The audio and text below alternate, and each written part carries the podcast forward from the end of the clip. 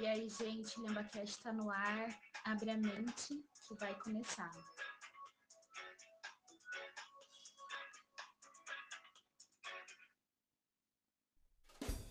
E aí, galera, aqui é a Deb. Hoje nós traremos para vocês né, a parte 2 do podcast Cannabis Medicinal Mães na Luta pela Legalização, que é o nosso segundo episódio.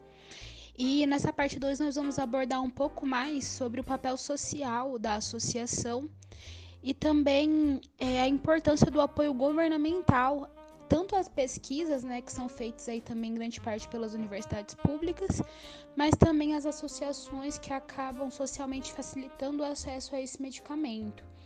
Então, vou deixar vocês aí com mais um episódio. Porque a gente vê como que o Estado ele está negando qualidade de vida, né? Ele está negando saúde, ele está negando direitos, né? A indústria bélica e a indústria farmacêutica são um complô nessa guerra às drogas. E, e como isso prejudica a vida de, de, assim a gente não consegue nem mensurar o tanto de pessoas né? Sendo proibida a gente não consegue realmente saber mais sobre ela. E a gente está indo nessa contramão porque o mundo inteiro tá, tá de alguma forma está repensando. Seja para uma coisa para outra o mundo inteiro vários países estão se propondo a sentar e repensar como que você acha que hoje no Brasil, como que fica essa questão da legalização? Como que você sente politicamente? Você sente que as coisas estão mais difíceis? Você sente que as coisas estão é, tá caminhando para uma melhora? Eu, eu acredito que vai caminhar para uma melhora, sim. Até porque hoje está tendo uma união né, de todas as associações e as frentes com relação a cannabis medicinal. Veja bem, lá atrás, em 2016, foi a última vez que eu recebi o óleo de cannabis medicinal do Matheus via Estado. Né? É, desde então, eu ainda tenho parecer jurídico e nunca mais ninguém me procurou. Claro, né? Pode ser que esse dinheiro esteja sendo utilizado, não sei como, né? Mas eu acredito sim no acesso mais fácil. Eu acredito sim que a luta não vai ser em vão. É, nós temos aqui em Marília é, uma abertura maior para discutirmos isso. Nós temos aí o poder público que tem olhado de outra maneira para cannabis medicinal. Eu acho que as pessoas estão entendendo um pouco mais o que é e o que pode trazer como benefício. E eu estou falando de uma história de epilepsia de difícil controle do meu filho. Mas nós temos aí, eu, eu faço tratamento também para fibromialgia, endometriose e adenomiose. Os meus pais fazem uso de óleo de cannabis. Meu pai, ele fez Inclusive regrediu uma catarata que ele ia fazer uma cirurgia, não precisou. Ele tinha crises de ausência e ele começou a parar as crises de ausência. Infelizmente, ele teve uma questão cardíaca é, e hoje ele está acamado, mas ele está tendo qualidade de vida devido ao óleo. A minha mãe é diabética, tem melhorado muito a questão de diabetes e de Parkinson dela, que ela tem o início de Parkinson. Então nós vamos aí falar de câncer, de dores reumáticas, né, dores crônicas em geral. Nós vamos falar de glaucoma. Nós, nós temos aí uma infinidade de patologias a qual a cannabis pode tratar. É, eu vi um vídeo da Malele que, que a, se eu não me engano, a avó da Fernanda tá falando, né, sobre a experiência dela de usar. E ela fala que ela foi diagnosticada com Parkinson. E quando ela começou o tratamento com óleo, ela tanto que parou e começou meio que a regredir a doença. Na verdade, a questão do Parkinson é porque ele leva a um sofrimento mesmo do paciente. Porque muitas vezes ele está consciente do que está acontecendo no corpo dele, e o corpo dele está respondendo de uma outra forma sei se vocês viram aquele vídeo que é o mais publicado, que é do senhor Ivo, né? É um senhor que tinha Alzheimer e ele fazia é, agressões ao filho, à esposa, e depois de um tempo mostra o vídeo dele depois do uso da cannabis, como ele tá, né? É, comendo sozinho, tomando banho sozinho, ele tá super bem. Então, é, eu fico pensando, o que que o poder público precisa ver e entender para ter a certeza que esse tratamento traz qualidade de vida? Será que alguém da família deles que estão lá tentando decidir pela vida de todos é precisa passar por alguma coisa relacionada? né? Porque é tão injusto você saber que uma planta que foi dada para nós, né? Ela foi tirada pelo homem. Meu filho toma medicações que pode paralisar os rins, pode perder a visão, pode dar doenças hepáticas. Quer dizer, este é liberado. Este eu posso dar para o meu filho. A, a, justiça, o conselho de medicina, ele faz e ele deixa com que eu dê essas drogas para o meu filho. Mas uma planta que é natural, eu não posso dar para o meu filho porque vai causar dano. Opa, pera lá, eu acho que está tudo muito errado. Tá tudo muito distorcido. E quem traz essa distorção para nós? Quem quer ganhar com alguma coisa que no caso não sou eu. O que eu quero ganhar é qualidade de vida para o meu filho, para mim, para os meus pais, para minha família e para todas as pessoas que precisam. Eu não quero dar drogas para eles. E digo mais, hoje com todas as letras, se lá atrás, quando meu filho nasceu em 2017, ele tivesse crise convulsiva e eu tivesse conhecimento da cannabis medicinal, eu não ia deixar médico entrar com alopático para ele. Eu daria sim a cannabis medicinal. Porque hoje eu tô vendo o sofrimento que eu tô tendo para tirar os alopáticos dele. Eu vejo todos os dias o meu sofrimento. Porque o Matheus usa desde 2017, desde 2007, o, o, o, as medicações. Desde 2007. Agora veja bem, ele usa uma medicação que todos falam que só pode usar dois anos, ele usa 13. E eu não consigo tirar. Porque o organismo dele está tão acostumado com esse remédio que toda vez que eu vou tentar tirar, acontece alguma coisa. Então o desmame tem que ser muito lento, muito devagar. Olha, veja bem, eu dou óleo de cannabis para o Matheus desde 2014. Hoje eu posso dizer que eu vejo meu filho sem crise convulsiva. Esporadicamente ele tem crises? Claro.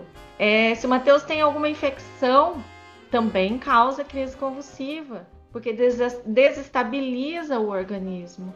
Então, muitas coisas vão acontecendo e a gente vai aprendendo e a gente vai tomando rumo, mas uma coisa eu posso dizer para vocês: cannabis medicinal é vida sim, trouxe qualidade de vida para minha família, assim como muitas pessoas que eu conheço.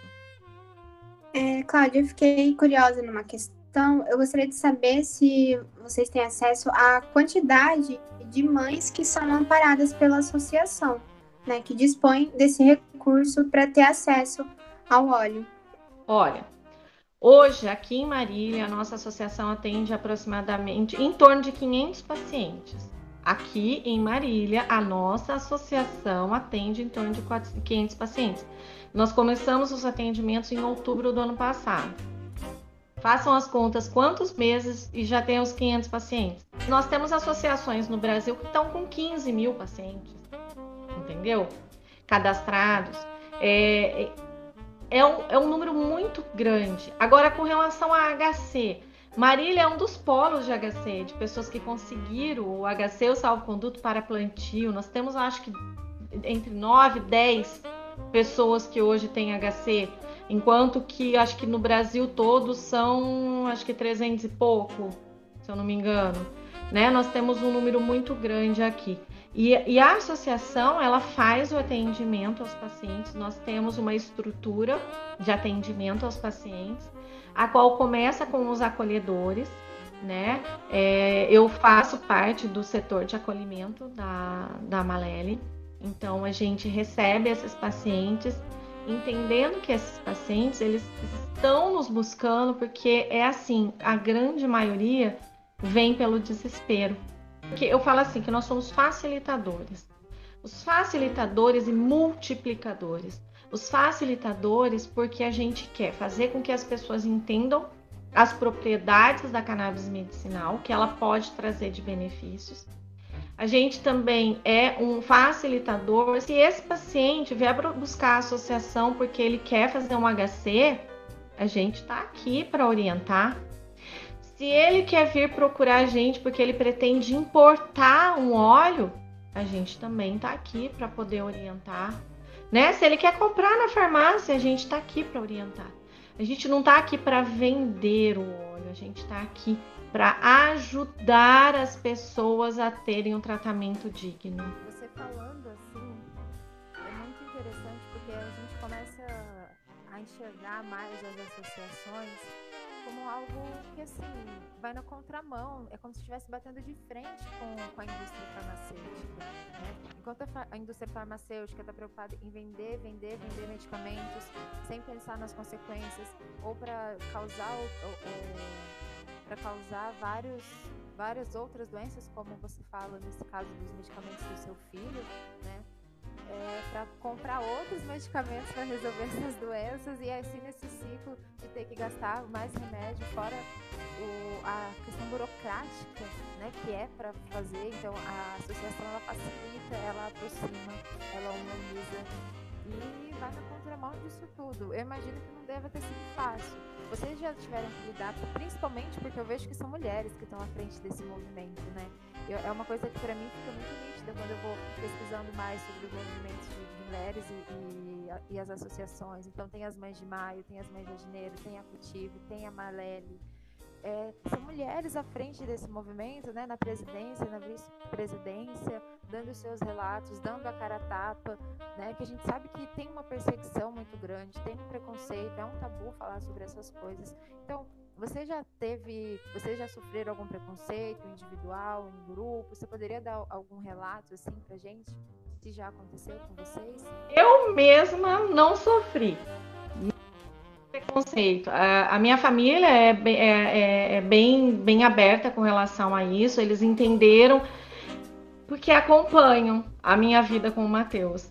Se outras pessoas de outros lugares, de outras mais distantes de mim, é, fazem esse tipo de, de ataque, diríamos assim, para mim também é irrelevante, porque eu falo assim que eu, só eu sei o que eu vivo dentro de casa. E só eu sei hoje como milhares de pacientes precisam desse tratamento. Então, eu não, mas já denunciaram a Fernanda por duas vezes sem sucesso, porque na verdade, estamos aí na legalidade, estamos aí no processo todo legal, dentro daquilo que há possibilidade. Você tinha dito anteriormente, né, que o número passou para mais de 300 pessoas que têm acesso é, legalmente agora, né, ao plantio. E eu tinha visto um dado na internet que esse número em 2020 era cerca de 70 e mais que triplicou o número de pessoas que agora têm acesso, né, então, a minha pergunta seria mais ou menos a respeito disso. Tendo em vista que o número de pessoas agora já mais que triplicou em menos de um ano, você percebe se tem alguma diferença no aumento do número de pessoas que te procuram, que procuram a associação justamente para saber mais a respeito do óleo? Sim, nós temos aí em torno de cada, hoje nós estamos com três é, acolhedoras, né? E nós temos aí uma das atendentes, que é o telefone mais antigo, que chega mais de 70, 80 pacientes por dia. Aí tem é, mais, as outras duas, que sou eu e a Silvia, chega em média de 20, 30 pacientes por dia, às vezes mais. Né? Então tem aumentado sim, porque o que acontece? É, eu vou lá, eu faço uso do óleo. A outra pessoa, ela vê a minha melhora. Ou eu comento com ela a minha melhora que está acontecendo que você melhorou? Né? Que, como, que, como que uma pessoa que estava numa cama, né, com depressão, com ansiedade, não estava bem, não estava saindo mais, já voltou a trabalhar, ela está saindo, ela está fazendo as atividades dela. Assim, como que funciona hoje na Malele é, o procedimento para se ter acesso? Né? Você começou a falar um pouco sobre essa questão. É assim, ó. Na Malele, esse cadastro ele deve ser feito não é que o importado pede. Para você importar, você tem que ter a legalização da Anvisa. Você, além de fazer todo o trâmite, de passar com o médico, ter relatório médico e tudo mais, você vai ter que ir para a Anvisa, fazer o pedido para eles poderem liberar para você, tá? Na Malele, por ser uma questão nacional, isso quando é importado. Agora, por ser nacional, eu não preciso da liberação da Anvisa nesse sentido. Então, o paciente vai fazer o cadastro, Lá tem que constar todos os dados dele, se ele tem um responsável, os relatórios médicos, tem algumas perguntas para serem respondidas, documentos que têm que ser anexados, incluindo a receita médica, né? Porque é dessa receita médica que a gente vai ver qual é o óleo que esse paciente, que o médico prescreveu para esse paciente. né? Inclusive, quero deixar claro aqui que a Malele está disponível também para outros médicos, para tantas é, é, é, outras pessoas que querem conversar sobre, que querem entender sobre. Eu posso deixar meu telefone aqui também para vocês colocarem, porque isso é bacana, né? As pessoas têm, a gente tem que facilitar. Vocês estão sendo facilitadores e multiplicadores de informação, né? E isso é muito bom. Se todas as pessoas que tivessem algum canal pudessem fazer esse tipo de divulgação, a gente teria muito mais pessoas tratadas. Se fosse legalizado, tivesse mais pesquisa, tivesse mais investimento público, eu acho assim que fica muito fácil a gente concluir que, por exemplo, as associações conseguiriam atingir um número muito mais de pessoas, ajudar muito mais pessoas. Né? Se, se, com toda essa dificuldade já ajudam 500, já tem tantos outros na lista de espera, tantos outros buscando atendimento, imagina se não fosse legalizado. O que, que não ajudaria também as pessoas a derrubar o preconceito, né? E uma coisa que é, eu estava pensando é que a gente também tem que falar sobre a questão de, de quando chega é, importado de fora, ou às vezes reconhecido academicamente, é visto como um produto, não como um medicamento, né? como um produto. Um copo pode ser um produto, um, um, não, isso aqui não é só um produto. Tem muitas outras questões aqui envolvidas. A gente está falando de qualidade de vida, que não é qualquer outro medicamento que consegue proporcionar. Né? Então, eu acho que a questão de não ser reconhecida como medicamento é justamente porque ainda não se há tanto incentivo à pesquisa nesse assunto. Né? Embora a gente tenha, né, por exemplo. É, isso que eu ia falar. USP, Tem pesquisa. Não, sim, sim, mas é que sim, eu vejo que se a gente tivesse um pouco mais de investimento, as, as proporções poderiam ser muito maiores. E mesmo na contramão de tudo, as, as associações estão lutando, é, vários canais estão fazendo a sua parte. A USP, por exemplo, ela pesquisa há 30 anos é, sobre a, a, maconha no tratamento da epilepsia, da epilepsia, né? E eu fui ver um pouco sobre isso, assim, bem basicamente. O que é a epilepsia? Ela é um, é um me corrija se eu estiver errada, é alguma uma atividade diferente que acontece no, nas células nervosas do cérebro que pode causar convulsão e outras sequelas, né? Eu vi o relato de uma, de uma mãe que ela fala assim, quando não mata, deixa sequelas na vida do filho. Tem casos de mães assim que o filho estava começando a andar, a falar, a reconhecer o mundo e retrocedia, né? Olha só que, que gravidade isso. E tem outros casos que a gente vê, por exemplo, da Charlotte, que ela, ela tinha 1.200 convulsões por mês. Olha isso, sendo que se você tem mais de três convulsões no ano, é, você já tem mais de 50% de chances de morrer. Mateus tinha 2.400 crises convulsivas por mês. O Mateus hoje não anda, não fala, né? Ele usa, é, ele é cadeirante, ele usa fralda. Esse pequeno grande rapaz aqui, que aquele tá novinho, nessa foto aqui atrás de mim. Mas é, o Mateus, ele é uma, uma ele é 100% dependente. Diga-se que é por conta da epilepsia de difícil controle, das lesões cerebrais, agora não vai mudar para mim, né? É, algumas pessoas já falaram, ah, mas se você conhecesse a cannabis medicinal, você teria feito cirurgia nele? Não, mas era o que tinha na época, era a cirurgia. Então eu não posso sofrer pelo que já passou. Eu tenho que viver daqui para frente né? Mas é muito injusto hoje eu sabendo que a cannabis pode trazer qualidade de vida para crianças que têm epilepsia quando bebê e essas crianças podem ter um, um, um, acompanhamento e uma história diferente do meu filho, por que, que eu não vou ajudar? Por que, que eu não vou poder fazer pelo próximo? Porque eu falo assim que seria muito mais cômodo para mim ficar sentada no sofá da minha casa, manter o tratamento do meu filho, poder dar para ele a qualidade de vida e tá tudo certo. Mas não é isso que a gente quer, eu, a Silvia, a Carol, a Fernanda, a Jéssica e tantas outras pessoas envolvidas. A gente quer poder levar para essas pessoas a facilidade de acesso, né? Seja o importado, seja o nacional, seja das associações, seja de que forma for. A gente está aqui para poder dividir né, esse conhecimento. E ela estava falando sobre as questões de pesquisas a gente fala assim que o brasileiro tem essa questão, né? A pesquisa ela só serve quando ela é feita dentro do país, mas infelizmente é, o nosso poder público, é, a renda, a, a, verba que eles destinam às pesquisas é muito pouco.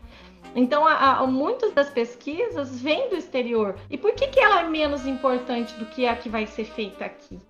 Aliás, tantas outras pesquisas são feitas lá. Mateus, de duas medicações que ele toma, duas delas são importadas. Duas delas vieram de pesquisas que vieram de outros países. Quer dizer, mas porque a indústria farmacêutica trouxe para cá e colocou, tá tudo certo. Tá tudo bonito. Agora, aquele que é um óleo, que eu sei que vai trazer qualidade de vida, que eu sei que é uma planta benéfica, por que não? Né?